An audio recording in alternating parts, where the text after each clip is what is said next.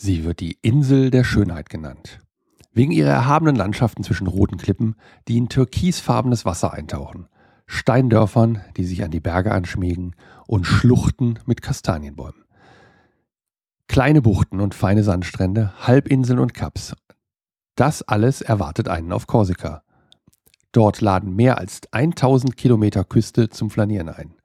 Aber Napoleons Heimat ist auch ein Land der Traditionen und der Geschichte, das man bei einem Spaziergang durch die Städte der Insel entdecken kann. Und nun viel Spaß in dieser Episode über Korsika.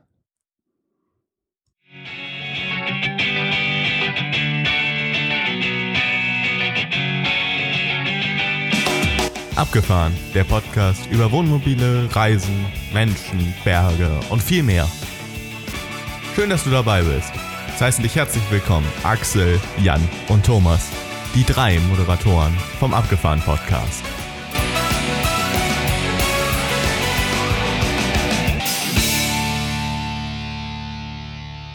Ein Text aus dem Reiseführer, fast.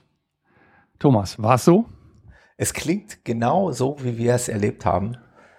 Ähm, ja, vielen Dank für die tolle Einleitung. Und damit hallo Thomas und natürlich auch hallo Axel, aber hallo ihr beiden. Ja, hallo ihr beiden.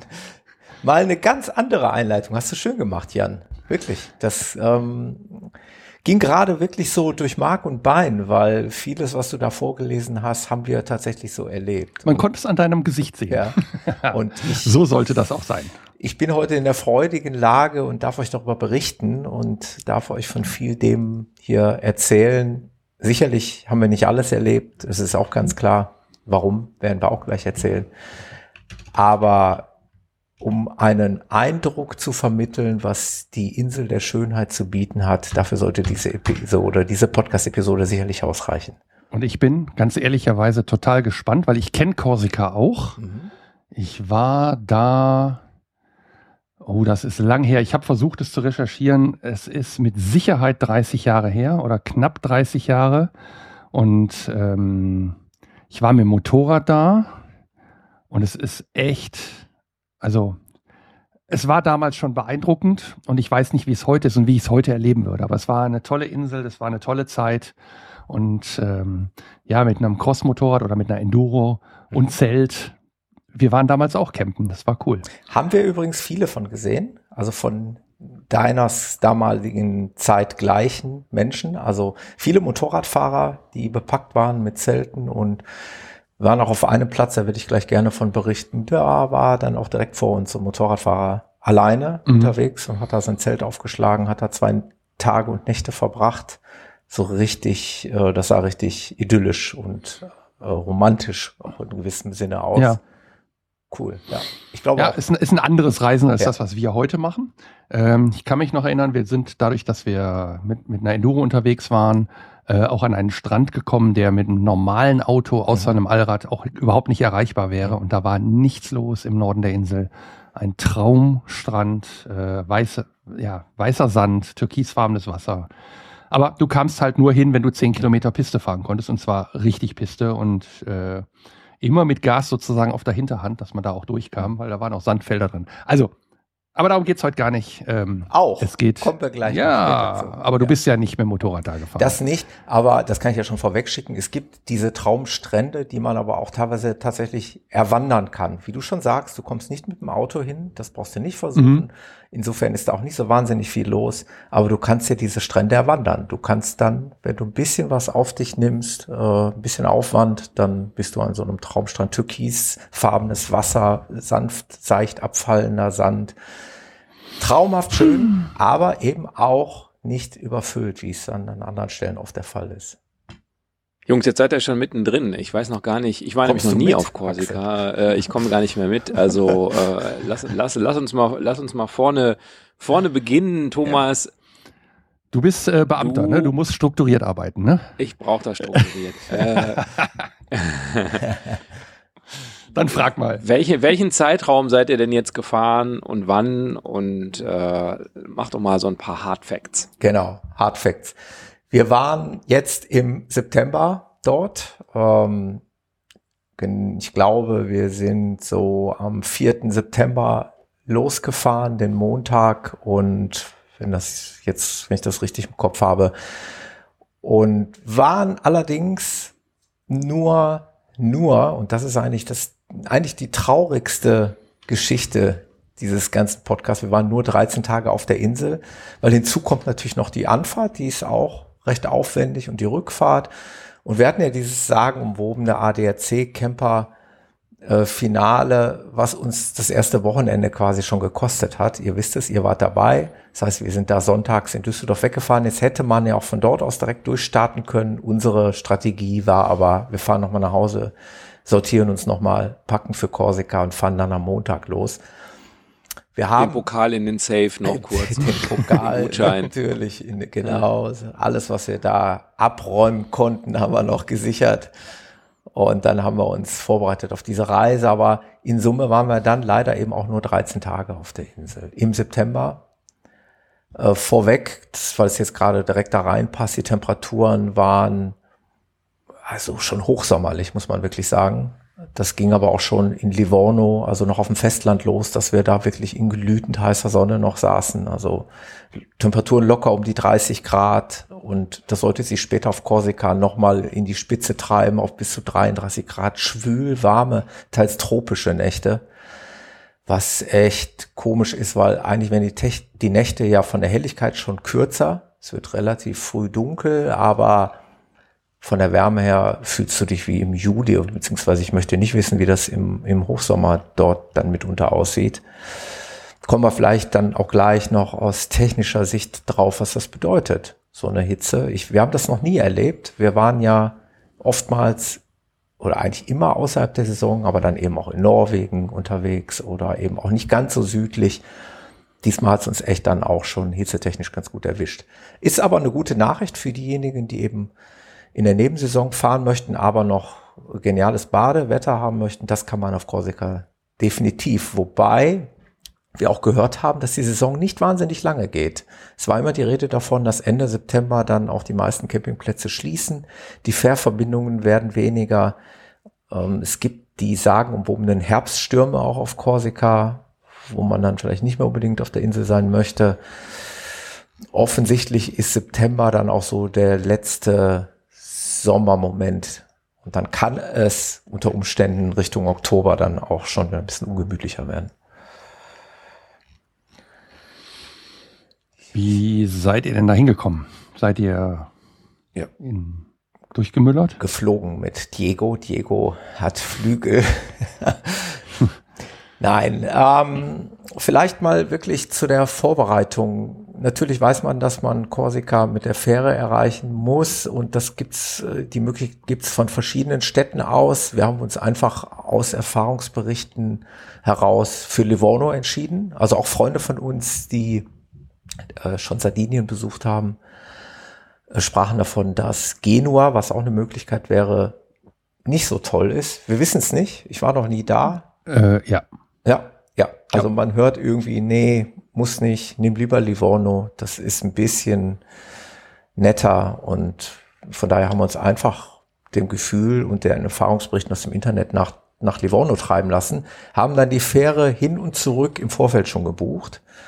Äh, an dieser Stelle einen lieben Gruß an meinen alten Schulkumpel Markus, der uns da noch einen echt fetten Gutschein von Mobilines zur Verfügung gestellt hat. Der war nämlich selber in diesem Jahr auf Korsika. Ähm, wir haben uns, da habe ich es gerade schon erwähnt, für eine der beiden Fährlinien entschieden. Es gibt nämlich Corsica Ferries, die hauptsächlich von Livorno fahren und Mobilines. Und über Corsica Ferries ranken Horror-Stories im Internet, also in entsprechenden Facebook-Gruppen, was Verspätungen angeht, was teilweise Absagen angeht. Also ganze Fahrten werden storniert, gecancelt und die Leute stehen da mit keiner Fährfahrt und müssen sich irgendwie um Ersatz kümmern. Und du hast nie, aber auch nie was von Mobilines komischerweise gehört.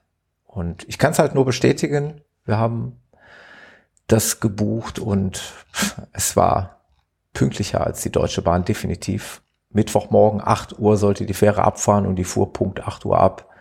Das war also genauso, wie wir uns das vorgestellt haben und auch auf dem Rückweg war es ähnlich. War sicherlich die richtige Entscheidung. Genau, so kommt man dahin. Also man fährt halt schon auch 1200, also von uns aus, vom Ruhrgebiet aus 1200 Kilometer bis Livorno, um erstmal zu dem Punkt der Fähre zu kommen. Wir haben das eben dann aus Zeitgründen, weil wir ja jetzt nicht mehr so viel Zeit hatten durch den Verlust des ersten Wochenendes, äh, sind wir direkt durchgemüllert bis zum Komasee, 850 Kilometer am Stück. Haben da eine Nacht verbracht auf einem Wohnmobilstellplatz. Der war für uns wirklich nur Mittel zum Zweck. Wir waren schon mal am Komasee, mussten den jetzt nicht sehen und konnten den auch aus Zeitgründen nicht sehen. Wir sind da relativ spät abends angekommen, haben da den vorletzten Platz quasi ergattert und sind dann am nächsten Tag weiter Richtung Livorno. Der, das Charmante an Livorno ist, dass kurz davor Pisa liegt und ich war noch nie in Pisa. Und wir wollten einfach mal schauen, ob der, ob der Turm immer noch schräg ist oder ob der wie mal begradigt wurde. Da haben wir noch mal eben so als Tagesausflug Pisa mitgenommen. Das sind dann nur noch wenige Kilometer, 30 glaube ich, bis Livorno. Das liegt also quasi nahe, dass man da mal eben vorbeifährt. Und da waren wir nämlich am Dienstag schon in Livorno. Also Montag losgefahren und am Dienstag Nachmittag waren wir in Livorno. Das ist sportlich. Ja. Macht auch irgendwo Sinn, weil in Livorno hast du denn dann das nächste Problem, wo schläfst du da? Und es gab Meldungen bzw. Berichte im Internet, ja, man kann ja ganz einfach direkt am Fähranleger stehen und wir kamen da an und meine Frau fand das so semi-romantisch da. es war zu dem Zeitpunkt noch relativ leer, der Platz. Es roch nach Abfluss und Chemie, Toilette, beziehungsweise diesem ähm, Grauwasser. Äh, Loch, also mhm. es, es Wir rattert, sind froh, dass es keinen Duft-Podcast gibt. Ja. Es rattert die LKWs von Fähren an uns vorbei, die gerade da entladen wurden. Es war wirklich, also es, es knallte zu dem Zeitpunkt echt noch die Sonne. Es war in Summe ein unschöner Moment eigentlich. Und dann haben wir gedacht, fahren wir in Livorno woanders hin und suchen uns da irgendwo anders einen Stellplatz. Ich halte das jetzt mal kurz, weil das hat ja mit Korsika nichts zu tun. Am Ende war das aber woanders auch nicht besser und wir sind dann doch am Abend noch wieder zurück und haben den letzten Platz, da war nämlich mittlerweile dann schon alles voll ab Fähranleger, dann doch da genommen. Mhm. Und wenn es dann dunkel ist und die Sonne nicht mehr so knallt und auch nicht gerade eine Fähre entladen wird, dann geht das dann auch irgendwie. Und dann stehst du halt in so Parkboxen mit allen anderen, alle, die irgendwie mit einer Fähre mutmaßlich am nächsten Morgen irgendwo hin wollen. Das ging aber dann, das war dann okay. Und wir standen wirklich vis-à-vis -vis zu unserer Fähre, die schon da stand für den nächsten Morgen, die Mobilines, äh, den Namen habe ich jetzt gerade nicht mehr parat, die stand vis-à-vis -vis vor uns, da hat man Blick drauf und ist auch ein gutes Gefühl, wenn du weißt, du musst nicht am nächsten Morgen noch irgendwo durch die Stadt gondeln, Moby Vincent? Vincent, korrekt, danke, Jan. Das war unsere Fähre für die Hin- und auch nachher für die Rückreise. Naja, die sind technisch gesehen naja, nicht auf dem allerneuesten Stand. Das siehst du dann, wenn du drin bist. Ne? Das hat auch den Charme der, ich sag's mal positiv, der 90er. Also es ist jetzt nicht mehr alles so hochmodern, aber es tut seinen Zweck und es funktioniert alles. Das heißt, ihr seid am nächsten Morgen dann auf genau. die Fähre gefahren erst. Mittwochmorgen okay. ging es dann mhm. auf, die Fähre, äh, auf die Fähre Richtung Korsika. Sind etwa viereinhalb Stunden Fahrt, die man da genießt. Und dann kommt man in Bastia an. Mhm. Wir haben keine Campingplätze vorgebucht. Und wir sind auch grundsätzlich nicht so super strukturiert. Also wir haben nicht wirklich den kompletten Plan, jetzt fahren wir am ersten Tag dahin oder am zweiten Tag dahin. Wir sind schon immer so ein bisschen spontan auch. Zumal wir ja dann im weiteren Verlauf nie wissen, wie lange bleiben wir oder fahren wir doch mal ein Örtchen weiter.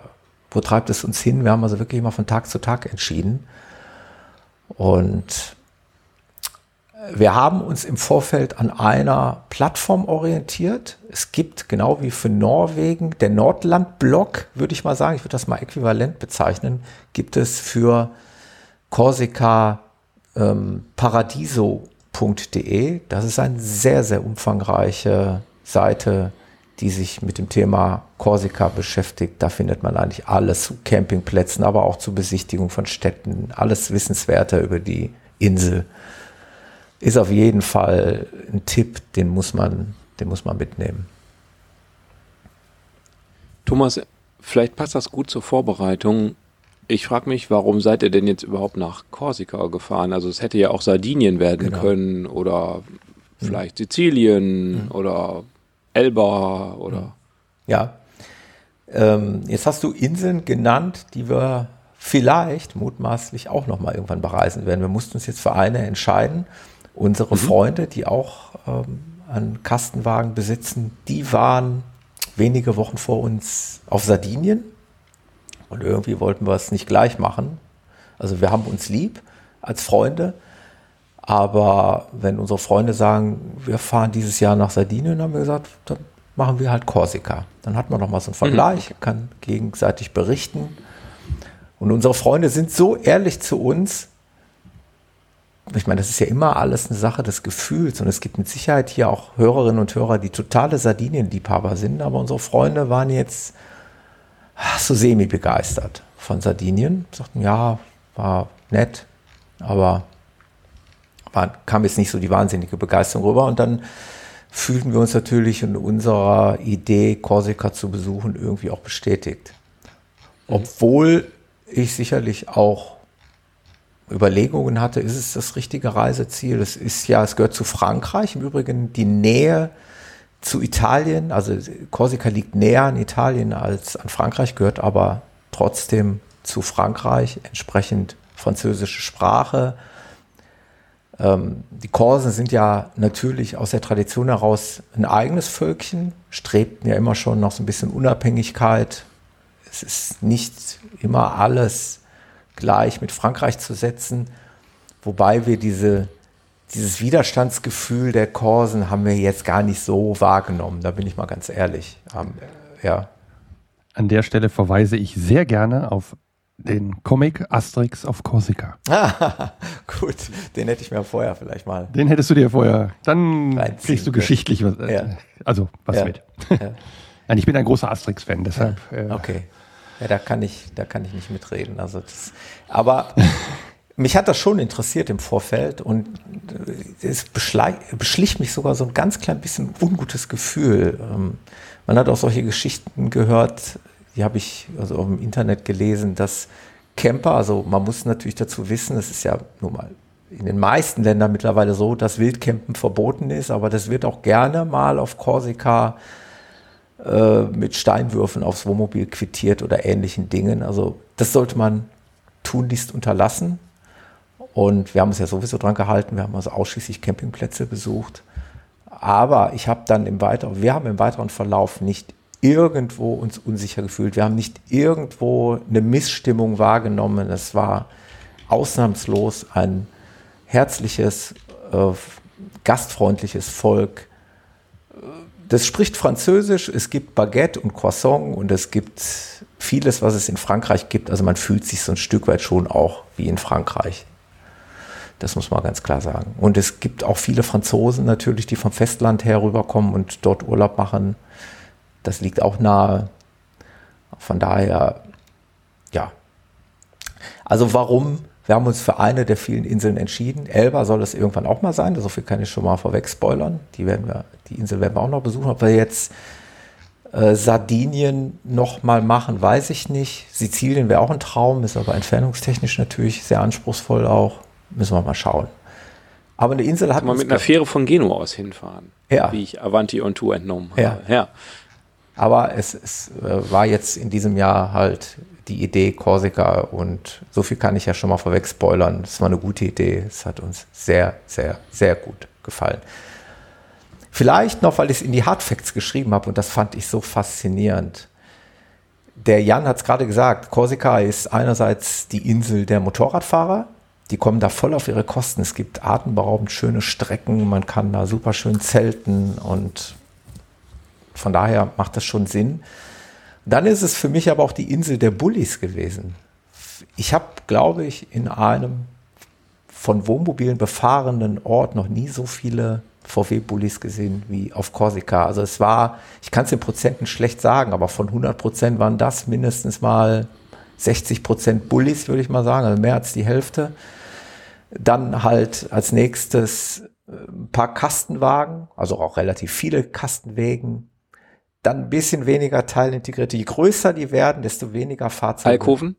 Alkoven, Alkoven gab es auch ein paar. Ja, ja, ja. aber wirklich ja. gefühlt, du merkst, es wird immer weniger. Und ich habe es ja in den Notizen geschrieben. Ich habe genau einen einzigen Liner, einen Morello auf einem Campingplatz gesehen.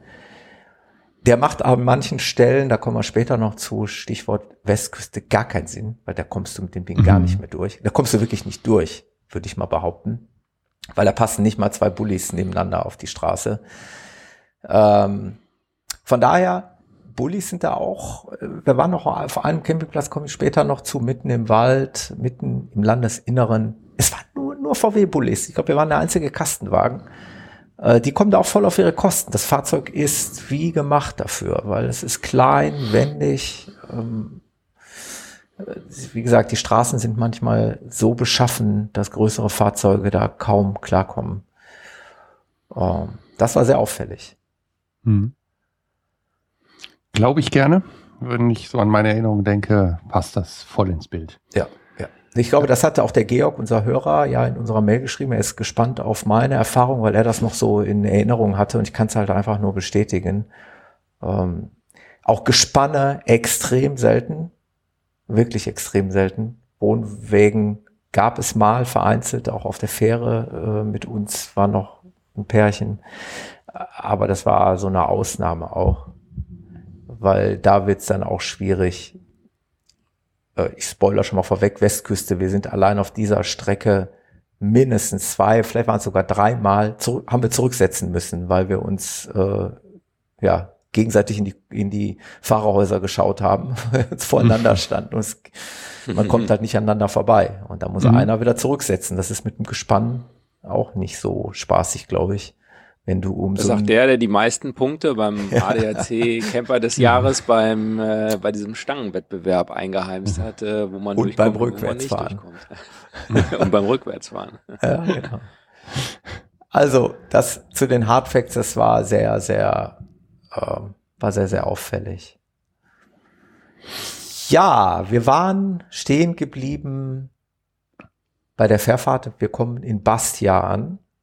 Das ist eine große Hafenstadt auf Korsika. Wir haben uns die nicht angesehen, sondern wir sind sofort aus dem Getümmel raus. Es war wirklich Getümmel, weil wenn da Fähren abgeladen werden, dann wisst ihr, was da los ist. Und es gibt da eine Besonderheit, da muss man höllisch aufpassen. Es gab nämlich auch kurz bevor wir gereist sind, gab es auf Facebook etliche Posts zu diesem Thema. Es gibt Tunneleinfahrten, die nur 2,60 Meter hoch sind. Und die kommen plötzlich. Das ist das Problem. Es kommt zwar ein Schild mit dieser Höhenbegrenzung 2,60 Meter und es kommen nochmal solche Stangen, die runterhängen. Das heißt, wenn man dagegen fährt, sollte man es eigentlich auch vernehmen. Aber es hat dann doch irgendjemand geschafft, ähm, wenige Wochen zuvor da sein äh, teilintegriertes Mobil an dem Tunnel zu versenken. Der ist nämlich dann oben hängen geblieben und ist dann förmlich nach oben geschleudert und katapultiert worden. Ich würde jetzt mal laienhaft sagen, total schaden.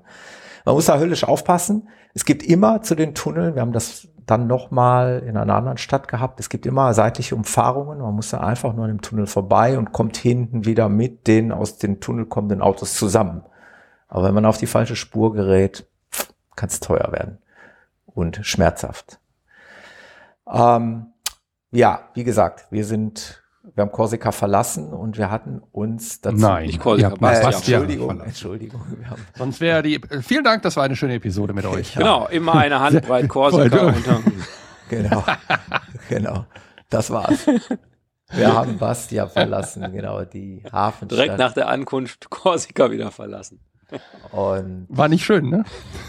Mann, man darf sich hier nie versprechen. Doch, aber nicht so. Das war, das war Steilvorlage. Komm, ja, die müssen wir. Ja, ja. Die, die dürft ihr gerne verwerten. Die dürft ihr gerne verwenden. Ich habe es, ähm, das passt vielleicht auch noch ganz gut dazu, zu der Vorbereitung erwähnt. Wenn man von Korsika spricht, spricht man immer gerne von der Westküste, der Ostküste, dem Norden und dem Süden, wie das bei so Inseln natürlich gerne mal so gemacht wird und manchmal auch vom Landesinneren. Wir haben von allem dem ein bisschen was gesehen. Das Einzige, was wir wirklich leider aus Zeitgründen ausgelassen haben, ist noch, Korsika hat oben noch so einen Daumen, so ein Zipfel. Das Cap Kors, also quasi das Nordkap, Korsikas könnte man sagen. Das mussten wir leider weglassen, das haben wir wirklich nicht mehr geschafft. Wir haben uns das immer damit schön geredet, zu sagen, wir wollen ja irgendwann wiederkehren und wir haben sicherlich so vieles nicht gesehen auf der Insel in 13 Tagen. Es gibt also auf jeden Fall einen Grund, wiederzukommen. Wir sind, warum auch immer, wir haben uns ein vermeintlich schönes Campingplätzchen gesucht und sind, haben halt unsere Reise begonnen quasi auf der Westseite der Insel. Und ich habe von zwei, jetzt wollen wir mal so ein bisschen hier die Erzählung brechen. Ich habe von zwei mir befreundeten Podcastern namens Axel und Jan eine Idee übernommen und möchte euch heute in dieser Episode unsere nicht Top 10 präsentieren, das wäre zu viel, aber ich habe mir gedacht, vielleicht die Top 3 der Erlebnisse auf Korsika und dann noch die Top 3 unserer Campingplätze, die wir frei recherchiert, also nicht von irgendjemandem abgeschrieben oder abgeguckt haben, nicht von irgendwelchen YouTubern, die haben wir uns selber rausgesucht. Das ist ein reines, äh, das sind reine Zufallsprodukte gewesen. Ähm, dennoch, wenn man dann zurückblickt auf so eine Reise, die vielen Plätze, die man besucht hat, bleiben ja, bleibt dann meistens der eine oder andere hängen. Und von daher haben wir uns, äh, haben wir zu dieser, oder habe ich mich zu dieser Methode entschieden, wenn es euch recht ist. Dann frage ich mal kurz, gibt es eine Reihenfolge oder sind das einfach die drei Top, genau. also ungewichtet? Ich, ich würde mich da an dir, Jan, anlehnen, an deine äh, Geschichte mhm. aus Schweden anlehnen. Ich würde diese ich würde die nicht nummerieren wollen. Ich habe zu jeder Kategorie drei Sachen aufgeschrieben. Ja, Es geht ja darum, dass, dass wir das genau. auch ein, einordnen können, ne, wie du ist, das meinst. Ist ja schwierig. Also man kann ja, jetzt nicht den einen Campingplatz mit dem anderen vergleichen. Jeder hat irgendwie seinen Charme. Und im Übrigen würde ich mal behaupten, alle Plätze, die wir besucht haben, da war jetzt nicht irgendwie der totale Reinfall dabei. Aber der eine besticht halt durch vielleicht seine Lage und der andere durch seine Ausstattung, wie auch immer. Ich kann aber direkt mit dem ersten Platz, ich sagte gerade, mhm. wir, es hat es erstmal einmal oben am Daumen auf die Westküste getrieben, weil wir uns da einen Parkplatz, äh, einen Campingplatz ausgesucht hatten, der schien uns eventuell gefallen zu können. Und das war der Camping Arstella. Und wenn man dann auf so einer Insel ankommt und den ersten Platz anscheuert und vorne bis an die Wasserlinie quasi fährt mit dem Camper, mit Blick aufs Meer, dann äh, fühlt man sich doch mal so richtig angekommen. Also wir waren so glückselig. Es war sicherlich der, ich würde mal sagen, der vorletzte Platz vorne in dieser ersten Reihe. Es gab natürlich noch etliche auf dem Platz weiter hinten. Und es gibt auch durchaus Leute, die suchen dann die Plätze. Sie suchen nämlich die Plätze unter den Bäumen, weil sie da ihre Hängematte montieren wollen oder weil sie sich da einfach wohler fühlen. Ähm, uns hat's jetzt da direkt nach vorne ans Wasser getrieben, weil das ist irgendwie schon cool. Und du hast halt auf Korsika auf der, an der Westküste halt die Sonnenuntergänge. Und wir durften direkt am ersten Abend einen solchen dann eben da erleben. Und wir waren dann so euphorisiert, dass wir dort gleich zwei Nächte geblieben sind, was ja auch selten vorkommt. Das ist jetzt, glaube ich, in diesem Korsika-Urlaub zweimal passiert, dass wir auf äh, jeweils einen Campingplatz zwei Nächte geblieben sind. Immer, nämlich dann, wenn man das Gefühl hat, ach, hier könnte ich aber echt noch einen Tag verbringen. Das Schöne an diesem Platz, diesem Camping Arstella war, wie gesagt, die Lage direkt am Wasser und der Platz war einigermaßen gut ausgestattet. Was man mögen muss, ist, dass der Strand jetzt nicht gerade fein sandig war und ein bisschen kieselig war, aber wenn man mit ein bisschen Mühe mal so acht Meter über so eine Felsformation klettert, was irgendwie auch Spaß macht, dann ist man dann plötzlich doch in so einer Sandstrandbucht. Da kann man also in acht Minuten hinklettern, sagen wir es mal einfach so. Und das haben wir dann auch natürlich am nächsten Tag gemacht. Das war irgendwie cool. Man sieht dann die Leute loswandern und fragt sich, wo gehen die hin? Und du kriegst es ganz schnell raus. Ach ja, da gibt's den Sandstrand. Mhm, okay. Mhm. Und nicht eben hunderte von Menschen, die da irgendwie den Strand bevölkern.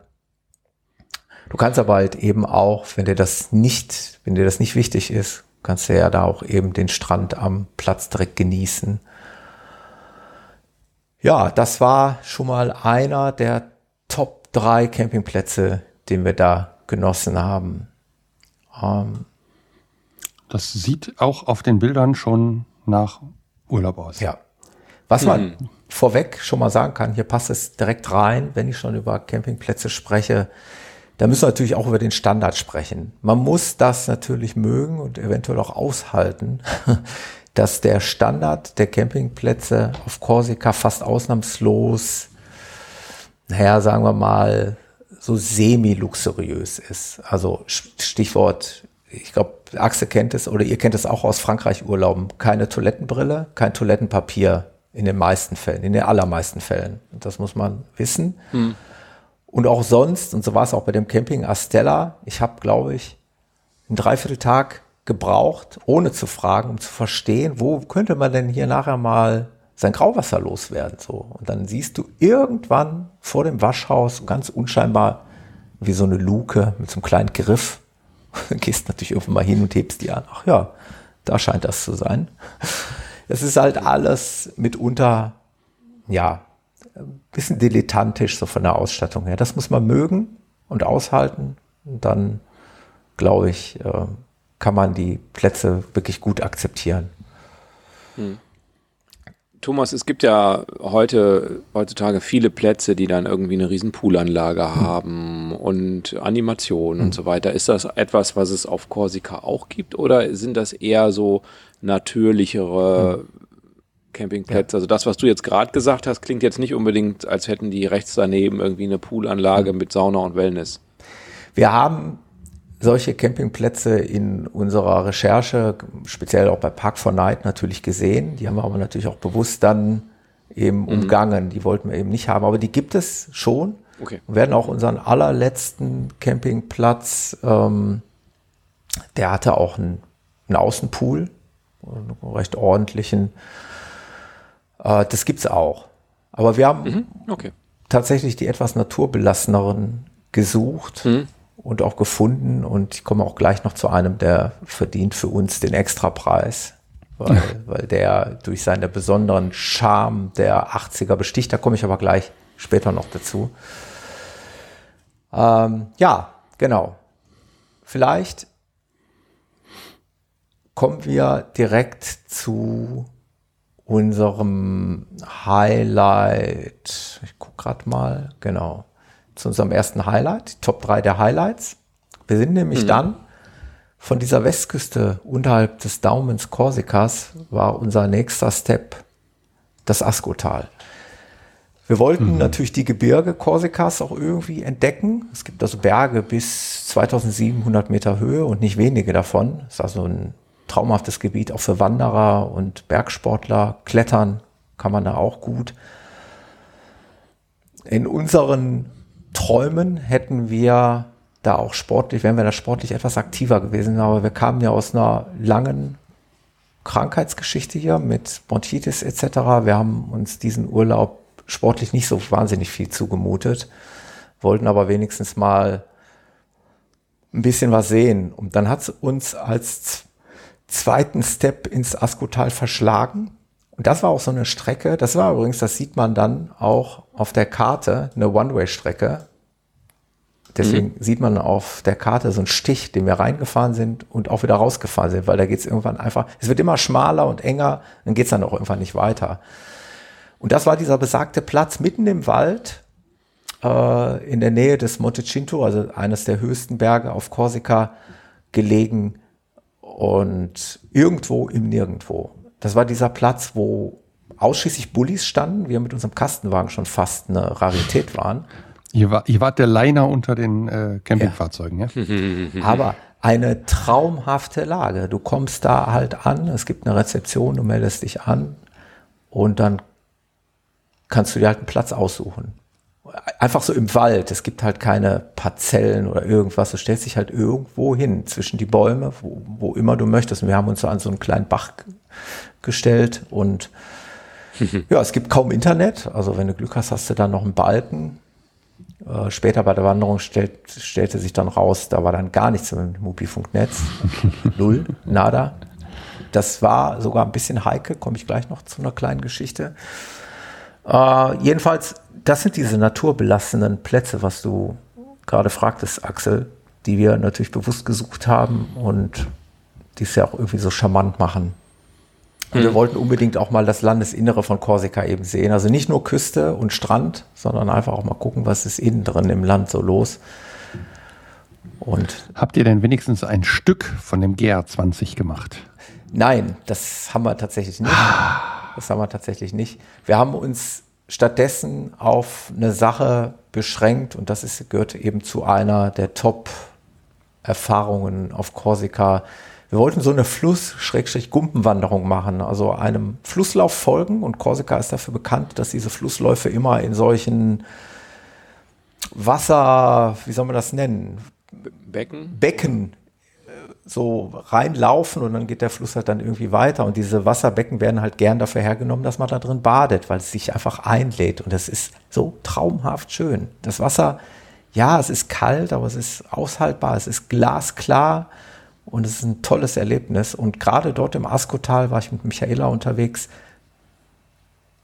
Lass mich überlegen, sind wir überhaupt irgendeinem Menschen begegnet? Ich glaube nämlich nicht. Also wir sind da, mhm. Äh, ich habe mir auf Komoot eine Wanderung rausgesucht, so eine Gumpenwanderung. Und ja, wir sind da komplett alleine unterwegs gewesen. Michaela ist tatsächlich da bei der Wanderung eigentlich sogar relativ schwer mal weggerutscht und umgeknickt dass ich einen kurzen Moment so einen richtigen Schreck hatte und dachte, jetzt ist es passiert. Und das war nämlich genau in so einem Bereich, wo wir auch null Empfang hatten, null Menschen in der Gegend. Ich mir denke, mhm. wenn jetzt hier wirklich was Ernsthaftes passiert wäre, hätten wir tatsächlich ein kleines Problem gehabt. Mhm. Er hat sich aber dann relativ zügig erholt. Das kalte Wasser hat sein Übriges getan, wo man dann den Fuß direkt reingehalten hat. Das ist natürlich auch nicht ungefährlich, weil es sind halt Wanderwege, die teilweise unbefestigt sind wo auch schon mal gerne ein bisschen Geröll wegrutscht. Also relativ anspruchsvoll auch. Aber eben landschaftlich traumhaft schön. Du läufst durch den Wald an so einem Fluss entlang und kommst immer wieder an diese Gumpen und kannst da drin mhm. baden und kannst das eigentlich ins Unendliche führen. Aber den Wanderweg, den du gerade beschrieben hast, den haben wir, wenn das jetzt nicht zufällig ein Stück davon war, was ich nicht glaube, dann haben wir den leider weggelassen. Wir wären auch gerne mal auf so einen Berg rauf. Das ist ja so ganz unser Style, aber wir hatten uns jetzt halt gesundheitlich noch wenig vorgenommen. Und ja. es, der gesamte Wanderweg ist ja auch zu viel, wenn er an einem Nein, Standort ein Stück, ist. wenn dann, genau. Ja. ja. Er ist ja irgendwie 100, 170, 180 Kilometer, glaube ich, lang. Ja. Also von daher Genau. Aber das müsste da ein Einstieg sein. Also ich glaube, ich glaube an der Stelle geht es irgendwo da rein. Ja, absolut. Weil gucken. dieser Campingplatz wird auch mhm. beschrieben als idealer Ausgangspunkt für Wanderungen ja, guck mal, schauen. auf dem Monte Cinto etc. Also ich mhm. glaube schon, dass das perfekt dafür ist. Ähm, wir haben uns jetzt auf diese kleinen Spaziergänge beschränkt. Mhm. ja, ja. Äh, nein, da, da war mir schon klar, dass ihr nicht den ganzen geht. Ich meine, ja. ich habe sehr auf, der, auf Polar Steps, wo ihr hergefahren seid, ja. aber äh, Frage war jetzt, ob ihr davon ein bisschen was gesehen habt. Wir waren damals, haben so, so ein klein bisschen davon gehabt, aber das waren nur ein paar Kilometer ja. und mehr war es dann halt auch nicht. Aber es ist schon genial da oben. Also absolut. Ich bestätige das mal aus der ganz fernen Erinnerung. Ja. Also wir hätten viel, also gerne viel, viel mehr gesehen. Mhm. Aber auch hier nochmal der Hinweis darauf, das hat uns Geschmack gemacht für mehr. Nächstes Mal werden wir sicherlich auch mal eine Klettertour angehen oder auch mal wirklich so einen Berg zumindest mal ansatzweise besteigen. Aber das war jetzt in diesem Jahr nicht drin und das wollten wir nicht. Das sollte für uns ein, eine Erholung, Rehabilitation sein nach der langen Krankheitsgeschichte. Dann, wie gesagt, der ganze Weg, dieser schmale Weg, äh, auch da waren die Straßenverhältnisse so, ich habe sie mal abgeschritten, wenn du Glück hattest, war mal eine Fahrspur zwei Meter breit, konnte aber auch schon mal weniger als zwei Meter haben. Da war aber so wenig los, da kam auch kaum Gegenverkehr, dass das in dem Fall noch glimpflich ausgegangen ist und ohne große Probleme. Wir sind ja diese ganze Strecke wieder zurückgefahren. Und dann haben wir halt überlegt, jetzt nochmal wieder Richtung Westküste oder Ostküste. Was machen wir zuerst? Haben uns dann für die Ostküste entschieden. Wobei, wie man das auf Polarsteps sieht, wir haben das Oberdrittel quasi übersprungen. Wir sind aus der Mitte der Insel dann schon ja fast ins untere Drittel der Ostküste äh, eingestiegen und haben einen weiteren Campingplatz gefunden, den ich in die Top 3 aufgenommen habe. Das ist nämlich auch einer, wo wir zwei Nächte verbracht haben. Ähm, Camping Côte de Nacre.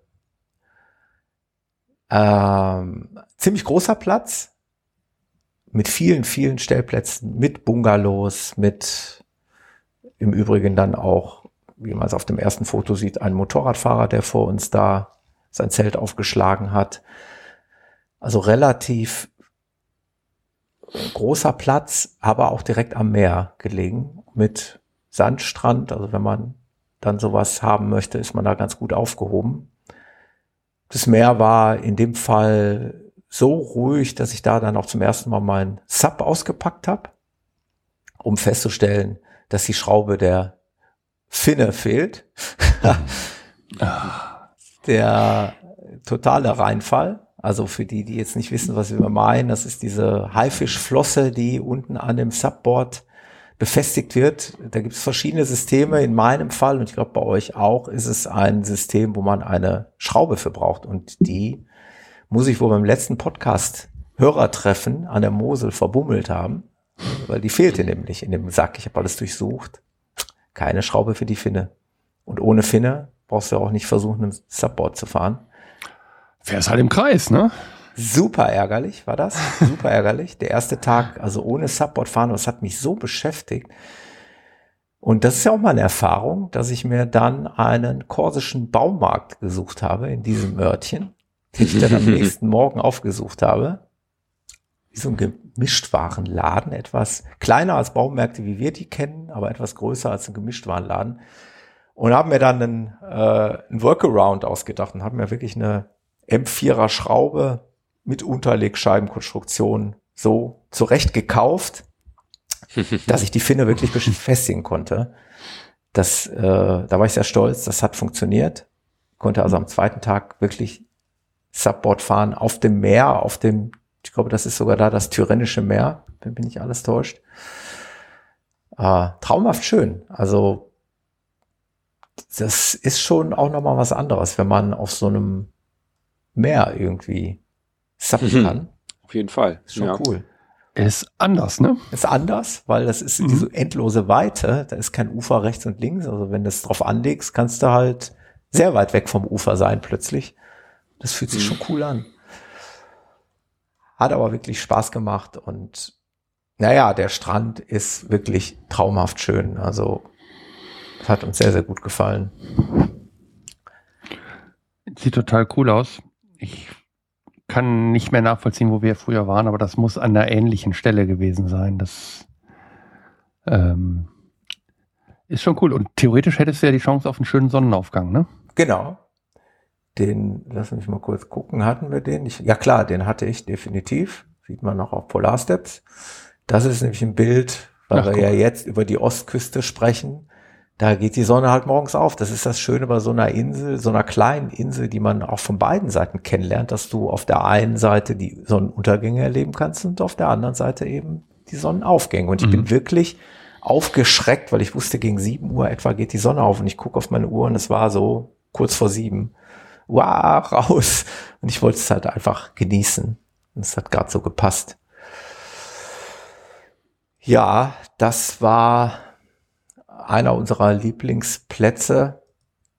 Definitiv übrigens, Campingplätze auf Korsika sind sehr, sehr leicht zu, oder man, ist, man kann sich da sehr, sehr leicht einloggen. Es geht immer, es gab zumindest bei uns was immer nach dem gleichen Prinzip.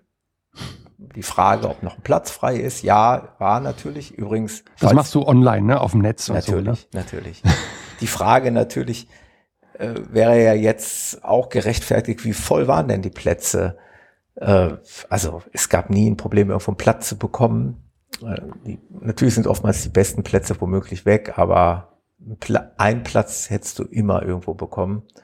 Und das Prinzip ist immer das gleiche. Man fragt, ja, und dann gibt man seinen Perso ab und lässt den als Pfand dort und dann wird nichts weiter gemacht. Da wird nicht stundenlang im Computer irgendwas eingetragen, sondern du gibst den Perso ab Und das war's. Und du musst auch nicht sagen, wann du wieder abreist, weil das geht nach dem Prinzip, wenn du abreist, kommst du wieder, holst dein Perso und bezahlst.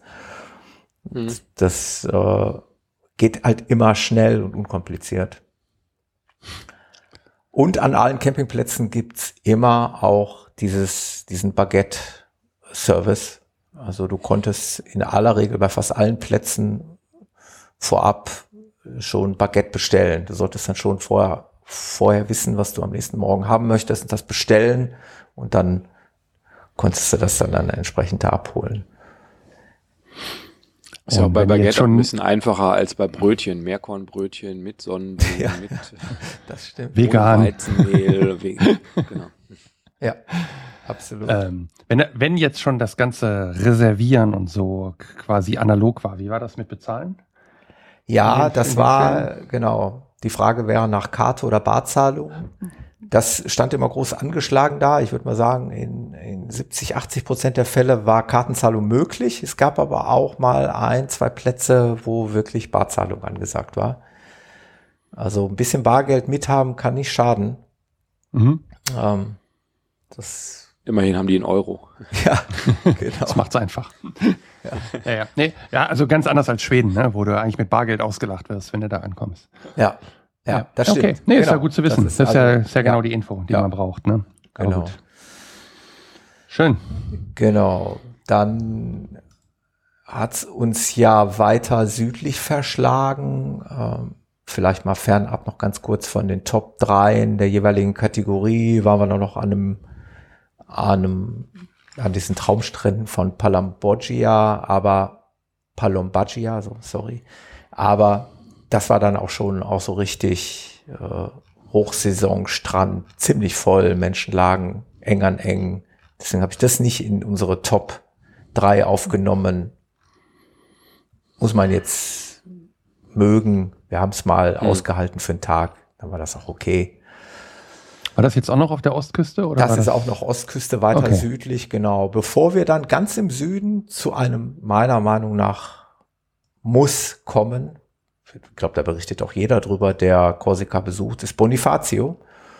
Das ist die, die südliche Stadt, im südlichen Zipfel Korsikas. Eine wirklich traumhafte Stadt mit einer Unter- und Oberstadt. Also, das fühlte sich teilweise so ein bisschen an wie ähm, Mont Saint-Michel. Ja, Dankeschön, Axel. So fühlte ah, sich das so ein bisschen Dori an. Enge Gassen. Doria enge Gassen, ja. Das habe ich, hab ich auch gelernt. Wenn jemand Merci sagt, dann antwortet man, antwortet man gerne Derrière. Ähm, so fühlte sich das ein bisschen an. Altstadt, Unterstadt, Oberstadt, faszinierend ähm, zum Bummeln, viel Geschichte und sehr sehenswert. Wir haben, das habe ich ja auch in, in die Fehler, was haben wir falsch gemacht, mit reingeschrieben. Wir haben dieses Jahr nicht nur auf sportliche Extrem ähm, Aktivitäten verzichtet, wir haben auch auf Fahrräder verzichtet. Wir hatten vorher mal so ein bisschen gelesen, machen Fahrräder Sinn? Die einhellige Meinung war immer, machen eigentlich keinen Sinn, aber damit war gemeint, so interpretieren wir das jetzt im Nachgang, Fahrradfahren im Sinne von Fahrradtour macht keinen Sinn. Mhm. Es gibt Rennradfahrer, ja, die äh, sind natürlich da schmerzfrei, die fahren auch gerne da die Berge rauf und runter und ich halte es teilweise sehr gefährlich, weil die Straßen eh schon eng sind, dann dazu oftmals die Teerkante bricht einfach so, dann bricht erstmal was weg, da ist dann nichts mehr. Also wenn du ja, und du hast Gravel drauf, ne? Manchmal. Ja, aber da möchtest du auch nicht rechts an die Kante kommen. Mhm.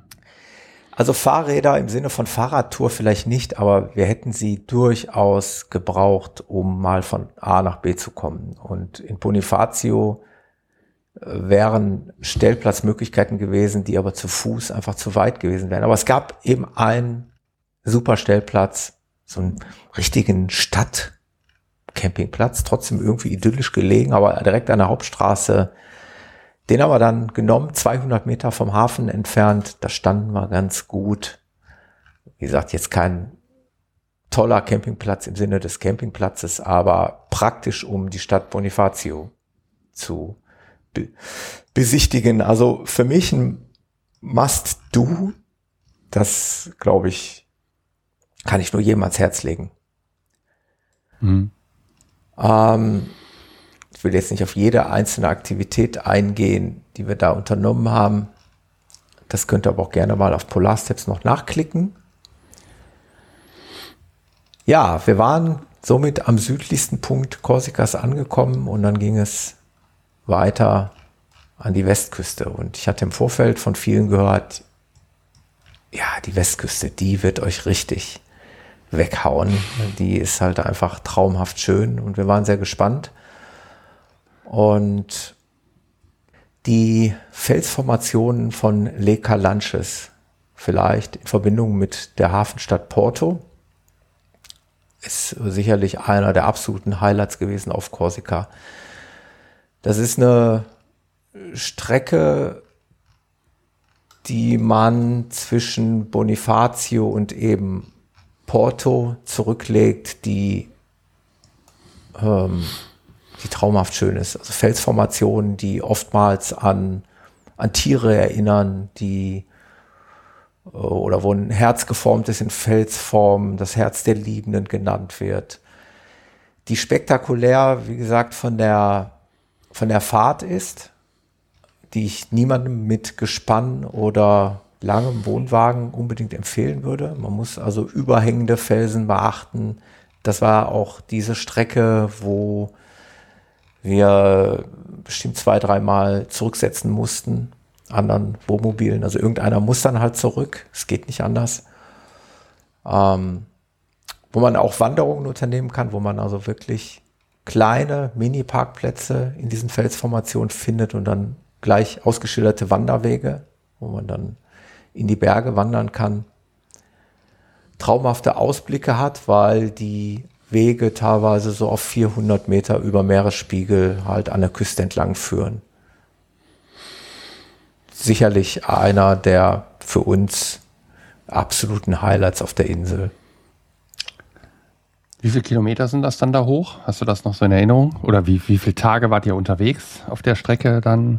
Also die Strecke haben wir ja dann an einem Tag gemacht. Ich hatte eben versehentlich, glaube ich, gesagt, äh, ich sprach von Bonifacio, das war aber nicht ganz richtig, sondern es geht, ist, also diese Strecke ist zwischen Ajaccio, das ist die Hauptstadt mhm. äh, Korsikas, und dann nach Porto. Und dann hoch, ne? Porto, genau, Porto, mhm, da okay. hört das in etwa wieder auf. Ähm, wir haben das jetzt an, an, also innerhalb von ein paar Stunden, wir haben ein paar Zwischenstopps gemacht, wir haben immer wieder angehalten für Fotostops. Wir sind auch mal ein kurzes Stück so einen Wanderweg hochgegangen, um einfach noch mal oben auf den Klippen so einen Ausblick äh, zu haben. Aber da kann man sich schon sehr, sehr lange aufhalten, weil man eigentlich, wie schrieb ein guter Bekannter hier aus Gelsenkirchen so schön, hinter jeder Kurve kommst du wieder neu ins Staunen. Und so ist es halt einfach auf dieser Strecke. Also diese, dieses Gebiet nennt sich halt Le Calanches und in Verbindung mit dem kleinen, süßen Hafenstädtchen Porto, wo wir dann auch äh, die Nacht verbracht haben und auch den Abend verbracht haben. Das ist wirklich eine traumhafte Gegend, muss man ganz klar sagen. Ja, ich, äh, du, du, erzeugst gerade Erinnerungen, die irgendwie wieder hochkommen, die echt vergraben waren. Ist natürlich. Und, und, und das war ja, ist so. Genau. Ich glaube, ich muss, wir müssen auch mal hin. Genau dafür die Motorradfahrer natürlich auch ein Traum, ja. die äh, dann natürlich diese kurvenreiche Strecke total genießen. Äh, für Beifahrer in Wohnmobilen, ich weiß nicht, ob das so angenehm ist, aber das, das, führt teilweise natürlich zu, zu atemberaubenden Ausblicken. Das ist vielleicht auch ein bisschen beängstigend manchmal, weil die Befestigungen an den, äh, an den Seiten ist auch immer so ein bisschen dilettantisch, würde ich es einfach mal nennen.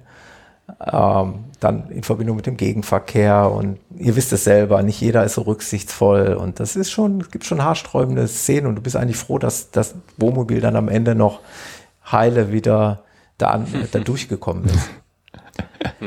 War auf jeden Fall sicherlich, ich habe das an die Position 1 geschrieben und ich glaube, da gehört zumindest auch hin, auch wenn ich das eigentlich nicht werten wollte. Aber diese Strecke zwischen Ajaccio und Porto, diese Le Calanches, diese Felsformation, das ganze Gebiet gehörte sicherlich zu unserem absoluten Highlights. Auf Korsika. Mhm. Genau. Wenn ich richtig gezählt habe, dann fehlt uns noch mindestens ein Campingplatz. Ne? Ich bin mir nicht sicher, ob ich nicht alle schon genannt habe. Der erste war hm, Camping glaube, Astella. Der, der dann hatte ich diesen Camping Côte de Nacre, ähm, ja. wo wir auch die direkte, wo ich das Subboard gefahren bin. Und dann hatte ich ja den Camping Monte Cinto. Äh, Ach, okay. Das ja, war der erste. Mit dem Wald, genau. der erste. Mhm. mhm. Ich habe aber noch einen Campingplatz extra ist, erwähnt, das weil das einfach so eine tolle Erfahrung war. Das war ähm, der Camping Abatello, den wir uns da ausgesucht hatten. Ähm, das war ein Campingplatz, der betrieben wurde von einem etwas älteren korsischen Pärchen. Die waren mittags, als wir ankamen, auch nicht da. Da stand aber dann an der Rezeption, man möge anrufen und ich habe dann angerufen und die war total nett. Konnte so ein bisschen Englisch und ich kann ja so ein bisschen Französisch. Wir haben uns irgendwie verständigt und sie sagte, wir sollen uns dann Platz aussuchen und sie würde dann später, oder wir sollen uns dann später halt anmelden. Und der Campingplatz ist eigentlich runtergerockt. Also du siehst eigentlich der kommt irgendwie aus den 80ern oder was und alte Fliesen, alte Armaturen, alles alt, aber, und das war das Skurrilste, super, super sauber. Und wann immer du die gesehen hast, haben die irgendwo gewirkt. Sie hat also vorne dann da alles weggefegt und alles sauber gemacht. Er hat permanent die Toiletten und die Spüle geschrubbt, wo du dir denkst, du hast doch gerade erst die Spüle geschrubbt, wieso schrubbst du schon wieder? und sprach einen dann auch auf Englisch wirklich an, immer clean, everything clean. Und wir das dann immer bestätigt, ja, ja, ist alles gut, alles sauber. Und das hat die Bewertungen auf Park for Night halt auch wieder gespiegelt. Der hat nämlich durchaus gute Bewertungen, eben genau aus diesem Grunde.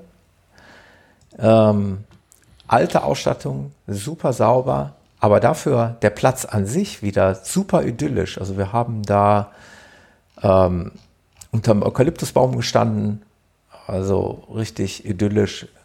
Der Strand war zwar auf der gegenüberliegenden Seite, an so einer Landstraße, muss man über die Straßenseite rüber und so, und der war jetzt auch so semi-schön, also nicht schlecht, aber auch nicht besonders spektakulär. Aber manchmal sind es trotzdem diese kleinen Erlebnisse, zu sehen, wie so ein altes kors korsisches Pärchen liebevoll noch so einen Platz betreibt. Und ein bisschen weiter haben wir gesehen, war noch ein etwas größerer Platz. Der schien mir zumindest größer zu sein. Und dann stelle ich mir so in meiner Vorstellung vor, wie die dagegen ankämpfen und versuchen, ihr Baby da noch an Gang zu halten. Das kannst du nur mit viel Liebe und Leidenschaft machen und das haben die einfach bewiesen. Die haben mhm. auch bei der Einweisung gar nicht mehr aufgehört zu erzählen, wo wir alles finden, wo der nächste Einkaufsladen ist. Und ich denke mir so, wir bleiben nur eine Nacht. Ich muss das nicht alles wissen, aber die hört nicht mehr auf. Und da ist der Strand und dahinter ist noch ein Strand und dieses und jenes. Mhm. Und ja, es ist wirklich deswegen haben sie für uns diesen Bonuspunkt verdient. Mhm. Ähm, dürft ihr euch gerne mal reinklicken, macht jetzt wenig Sinn zu beschreiben, wo der genau ist. Ich packe ja die Links der Plätze sowieso wieder in die Shownotes, ihr kennt das, Park for Night. Da könnt ihr die nochmal nachklicken oder auf Polar Steps. Du hast jetzt immer von Campingplätzen gesprochen. Ja. Gibt es auf Korsika auch normale, also normale Stellplätze? Haben wir in der Form, wenn ich jetzt recht überlege, wirklich nicht gefunden. Okay. Es gibt an den meisten Orten tatsächlich Campingplatz nach Campingplatz. Nicht nur diesen einen in dem Ort, mhm. sondern wie ich es mhm. gerade auch beschrieben habe, dann mit unter 300 Meter weiter kommt schon wieder der nächste. Ja. Alles auch gut ausgeschildert. Äh, reine Stellplätze, wie man sich das so vorstellt, nur vielleicht, um sich da hinzustellen, ohne Wasser und Strom, habe ich wirklich nicht wahrgenommen. Okay, und preislich, wo, genau. wie, wie ja immer. Wie ist Korsika da ja, zu sehen? Kann man alles wirklich auch so ungefähr mitteln. Ich würde mal sagen, so im Schnitt so um die 25 Euro haben wir auch bezahlt. Mhm. Je nachdem, ob du noch, kommt noch eventuell Elektrizität dazu. Äh, manchmal war es inklusive, manchmal muss es noch extra zahlen. Äh, kleine Side Story dazu. Wir haben jetzt mit unserer 280 Ampere Stunden Batterie auf Korsika zweimal dann auch doch Land Landstrom benötigt. Zweimal haben diese Ladephasen durch das Fahren nicht ausgereicht, weil die Fahrzeiten dann zu kurz waren. Also irgendwann bin ich dann mal so in den Bereich gekommen, habe ich gesehen, noch 20, 30 Prozent. Und dann habe ich dann an einem, beziehungsweise dann im ganzen Urlaub an zwei Plätzen dann doch mal auch das Kabel rausgeholt und nochmal voll aufgeladen. Was war denn bei euch dann der große ähm, Verbraucher? Die, der Kühlschrank? Kühlschrank? Ja, genau. Der Kühlschrank, okay. weil der ist natürlich, und der war auch im Übrigen nach der Reise noch nie so vereist, das Eisfach noch nie so vereist wie nach diesem Urlaub. Also mhm. der hat echt ordentlich gearbeitet, weil mhm. wir hatten halt wirklich ordentliche Temperaturen und wir hatten nicht immer mhm. das Glück eines Schattenplatzes. Also manchmal stand der Wagen wirklich in der knalligen Sonne, was natürlich brutal ist bei so Temperaturen. Aber klar, Kühlschrank, wir hatten auch diesmal eine PET-Maschine mit. Also nicht mehr diesen handgemahlenen mhm. Kaffee, wie er den noch von uns kennt, sondern wir hatten uns diesmal gedacht, komm, Roadtrip, es muss auch mal schnell ein Kaffee möglich sein, ohne jedes Mal Kaffee mahlen zu müssen und Wasser aufkochen etc. Ja gut, das zieht natürlich dann Das auch. zieht, genau. Ja. ja. Das war ja. sicherlich ein Verbraucher. Aber zweimal. Das hattest du jetzt so ja. kurz angedeutet, äh, als, als wir das letzte Mal über das faltbare Solarmodul genau gesprochen haben. Da wäre es vielleicht sogar tatsächlich mal wert gewesen, das mal auszuprobieren, ob man da nicht hätte das eine oder andere Mal die Batterie wieder ein bisschen, der Batterie wieder ein bisschen auf die Sprünge helfen können. Da jetzt wirklich was gebracht. Wobei ich mir auf der anderen Seite dann wirklich aus rein praktischen Gründen denken, es hat mir auch nichts gemacht, da zweimal mal das Kabel dran zu stecken. Das war jetzt kein mhm. Problem. Ähm, ist ja auch keine Frage der Ehre, ne? Nee, absolut also, nicht. Das ist auch egal. Dann beantwortest du die Frage mit Ja und vielleicht hab, einmal habe ich, glaube ich, vier Euro dann extra bezahlt für Strom. So what? Dann war aber die Batterie halt wieder voll. Ja. Ja. Sehr, sehr schön. Genau. Ich habe Das waren jetzt deine Highlights und deine besten genau. oder die, die schönsten Campingplätze. Die schönsten Campingplätze, die wir, also aber aller Liebe, andere werden andere Plätze bevorzugen. Klar. Es gibt so viele Campingplätze. Das ist ja das Schöne auf Korsika. Also die Auswahl ist gigantisch. Und es gibt sicherlich schönere Plätze, aber wir haben die spontan freigesucht und waren immer sehr, sehr glücklich, weil wir die Mischung hatten. Mal standen wir vorne in erster Reihe am Meer, mal standen wir mitten oder mehrmals sogar mitten in irgendeinem Pinien- oder Eukalyptuswald. Also es war schon mhm. sehr abwechslungsreich wie man da auf Korsika so stehen kann. ihr seid dann hochgefahren, ne? So, also wir, wir bewegen uns ja jetzt schon Richtung Ende der, genau. der Rundreise. Ihr seid dann links hochgefahren an der genau. Westküste. Genau. Und waren noch ganz zum Schluss in Calvi, genau. Mhm. Das ist angeblich einer der meistbesuchtesten Städte, wenn nicht sogar die meistbesuchteste Stadt in, äh, auf Korsika. Und das war auch nochmal ein Volltreffer. Das hat uns sehr, sehr gut gefallen. Das eine Badebucht mit Blick auf eben die Altstadt von Calvi. Und da haben wir zu einem etwas besseren Campingplatz gegriffen. Das war der mit dem Pool, der auch so einen Pool hatte, den wir aber nicht genutzt haben. Ähm, aber das ergab sich einfach so. Wir waren vorher sogar noch an einem, ich glaube, an einem Vier-Sterne-Platz, aber der gefiel uns überhaupt nicht da sind wir wirklich glücklicherweise einmal über den Platz gegangen, weil die Damen, wir sind unendlich über einen riesigen Platz gegangen, also gefühlte fünf Minuten, äh, bis ans wirklich abends Ende des Platzes ziemlich lange gelaufen, um dann festzustellen, ey, hier gefällt es uns aber irgendwie nicht. Und das war der einzige Platz, wo wir dann einfach wieder gefahren sind und haben dann aber glücklicherweise ähm, diesen Camping Paduella gefunden in Calvi, wo wir uns sehr, sehr wohl gefühlt haben freie, da war nämlich dann auch wieder freie Platzwahl reingefahren, fünfte Parkbucht rechts reingefahren und dann haben wir uns auch sehr wohl mhm. gefühlt. Und in Calvi hatten wir eigentlich eigentlich auch einen der schönsten Abende im Hafen bei einer leckeren Portion Muscheln zu wirklich moderaten Preisen. Also Gerüchte halber soll ja Korsika recht teuer sein. Zumindest haben wir das im Vorfeld so vernommen.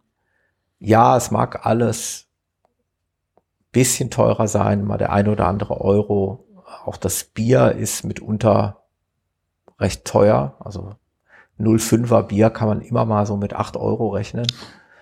Aber an dem Abend haben wir eben Muscheln zum wirklich sagenhaft guten Preis gegessen mit einer unheimlich tollen Atmosphäre direkt im Hafen. Und es war einer der schönsten Abende, den wir da hatten.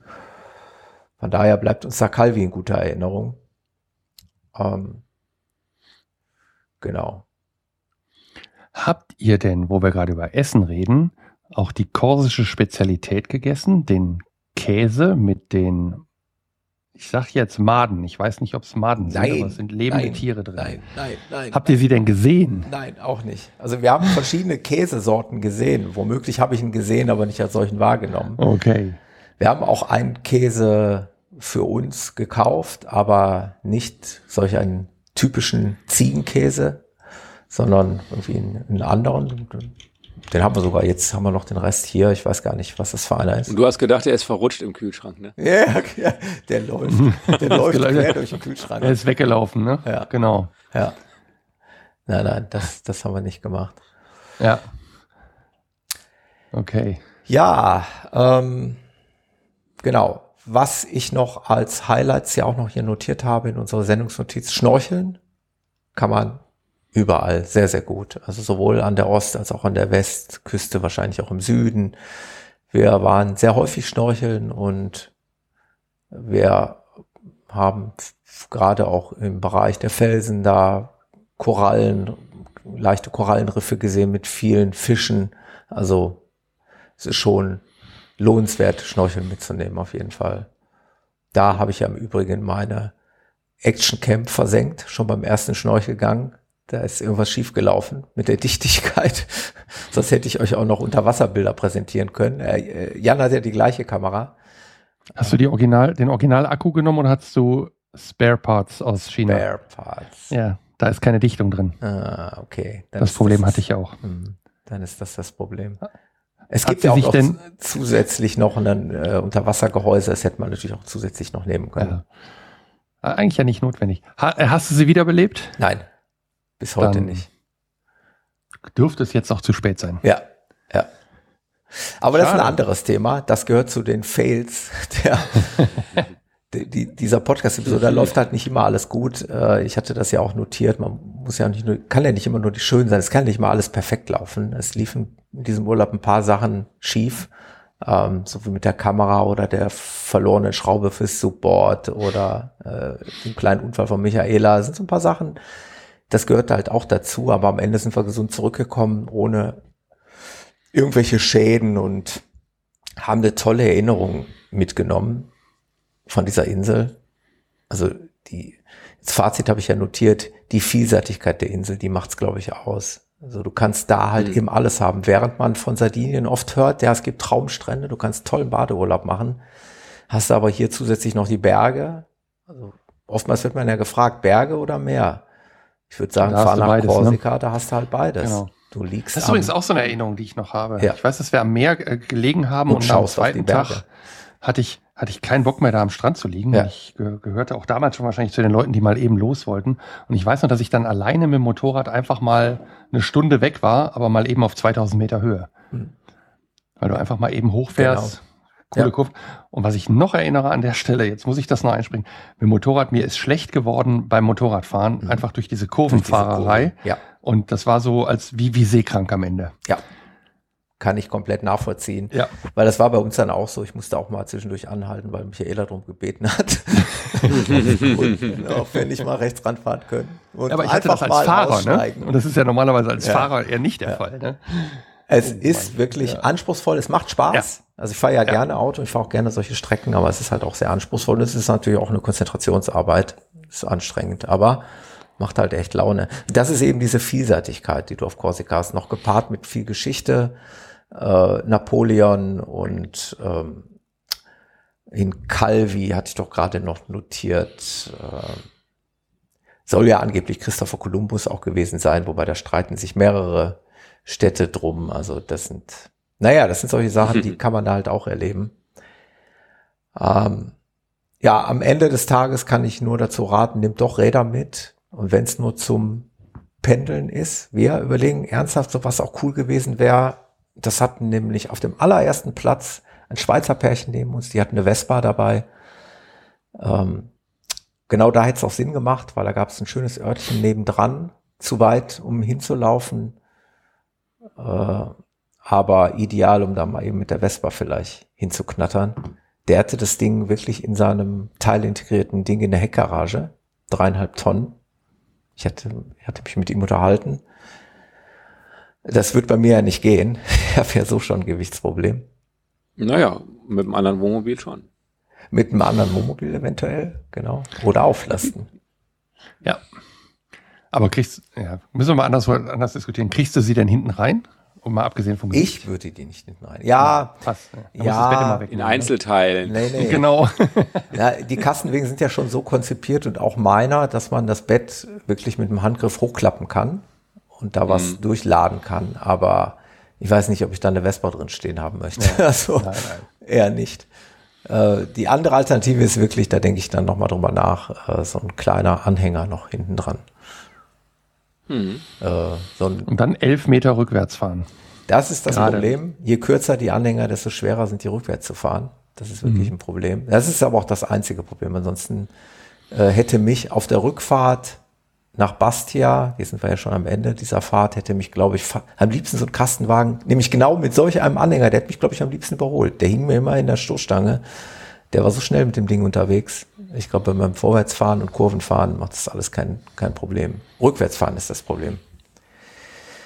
Aber mhm. das ist eine Sache, da überlegen wir noch. Das hätte jetzt auch am Gardasee durchaus mal Sinn gemacht, weil auch da macht Radfahren durch die Tunnel, ich hatte es ja in der entsprechenden Episode mhm. erwähnt, mhm. überhaupt gar keinen Spaß. Aber ich glaube, mhm. mit einer Vespa kann man da ziemlich genial durchbrettern. Schon was anderes, ne? Ob du dann da, also du meinst jetzt wahrscheinlich auch nicht eine Vespa, die nur 45 fährt, eine sondern 125 eine, die dann 100 fährt. Ne? Genau, genau. Ja, genau.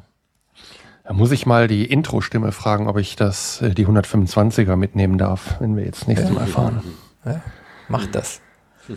Auf jeden Fall als Tipp auf Korsika schon versuchen, ja. irgendwie mobil zu sein. Und wenn es halt E-Bikes sind oder normale Fahrräder, es hilft mehr als gar nichts zu haben.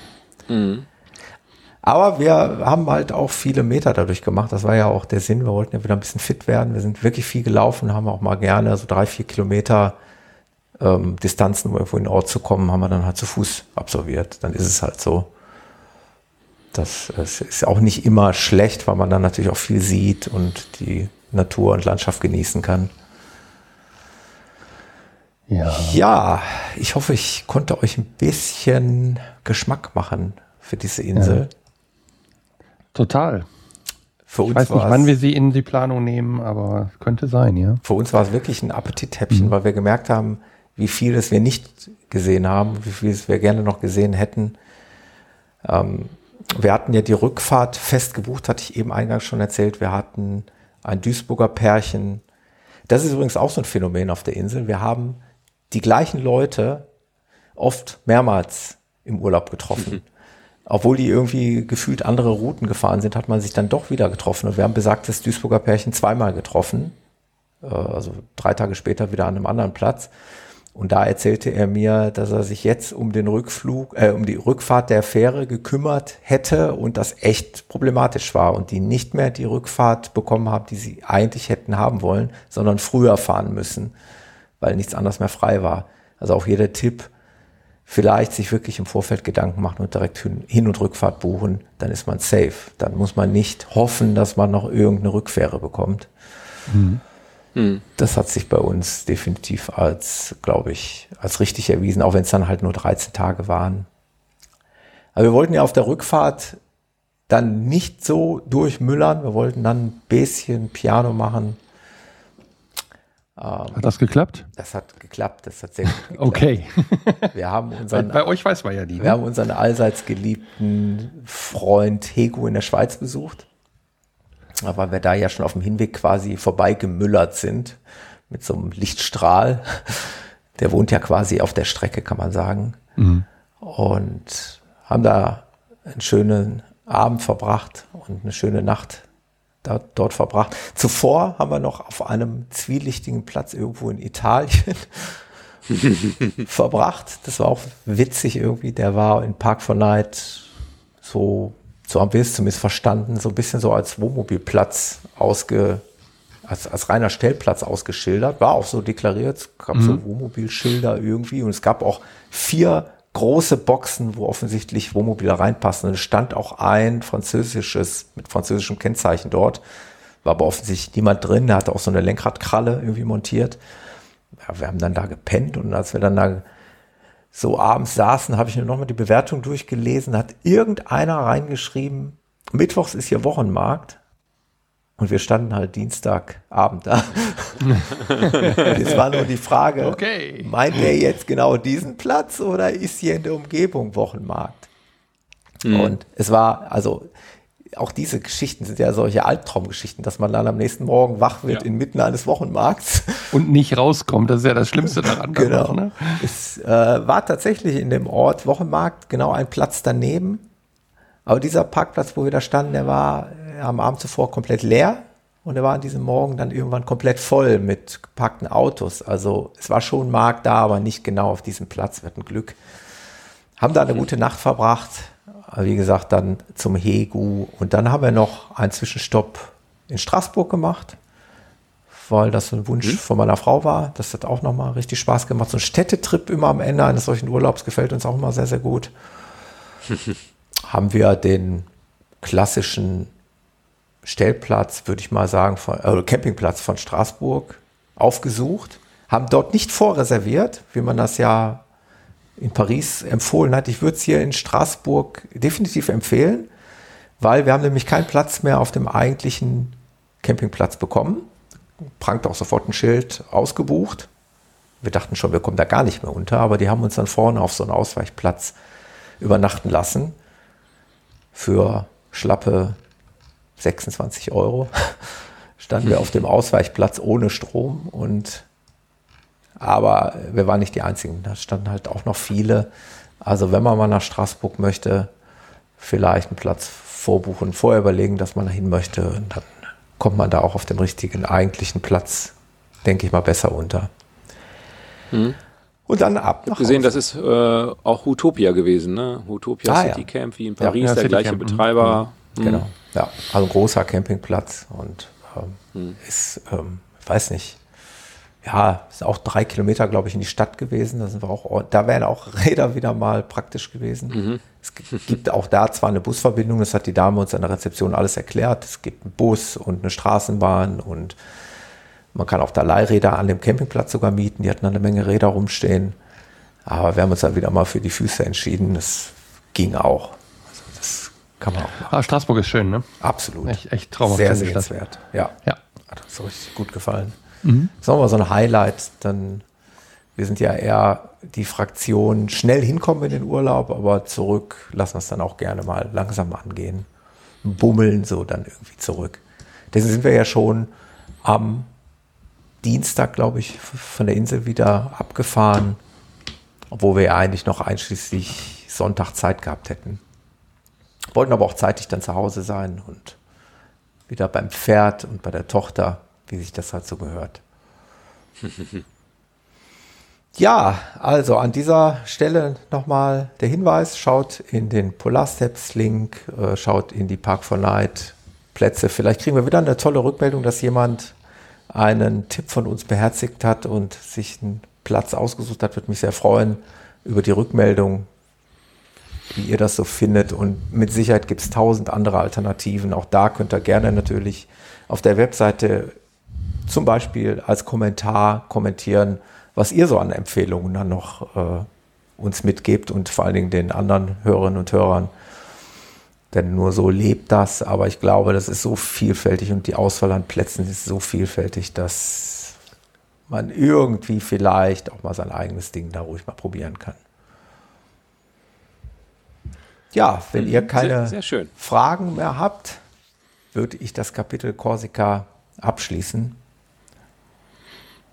Ich habe keine. Das war sehr umfangreich. Dann. Ähm, du hast mir Lust gemacht darauf. Und jetzt müssen wir mal gucken, wie wir das irgendwann mal ja, übernehmen in unsere Planung. Dann würde ich sagen, eine Handbreit Muscheln. Eine Handbreit zwischen den äh, Platz zwischen den Knöpfen, damit wir die Hand wie Napoleon Oder in, so. den, in das Jackett tun können. Sehr schön, Jan. Ich hätte jetzt gedacht, so eine Handbreit Platz zum rechten Fahrbahnrand oder so. Auch sehr auch gut. gut. Ja. Nehmen wir. Oder zum Außenspiegel. Das ist ja, auch mal.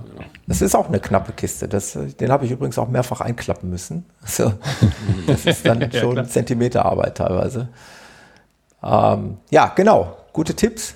Und ich freue mich auf die nächsten Episoden mit euch und auf die nächsten Reiseziele. Vielen Dank fürs Zuhören da draußen. Und ich würde mal sagen, bis bald, oder? Danke dir für deinen schönen Bericht. Au revoir.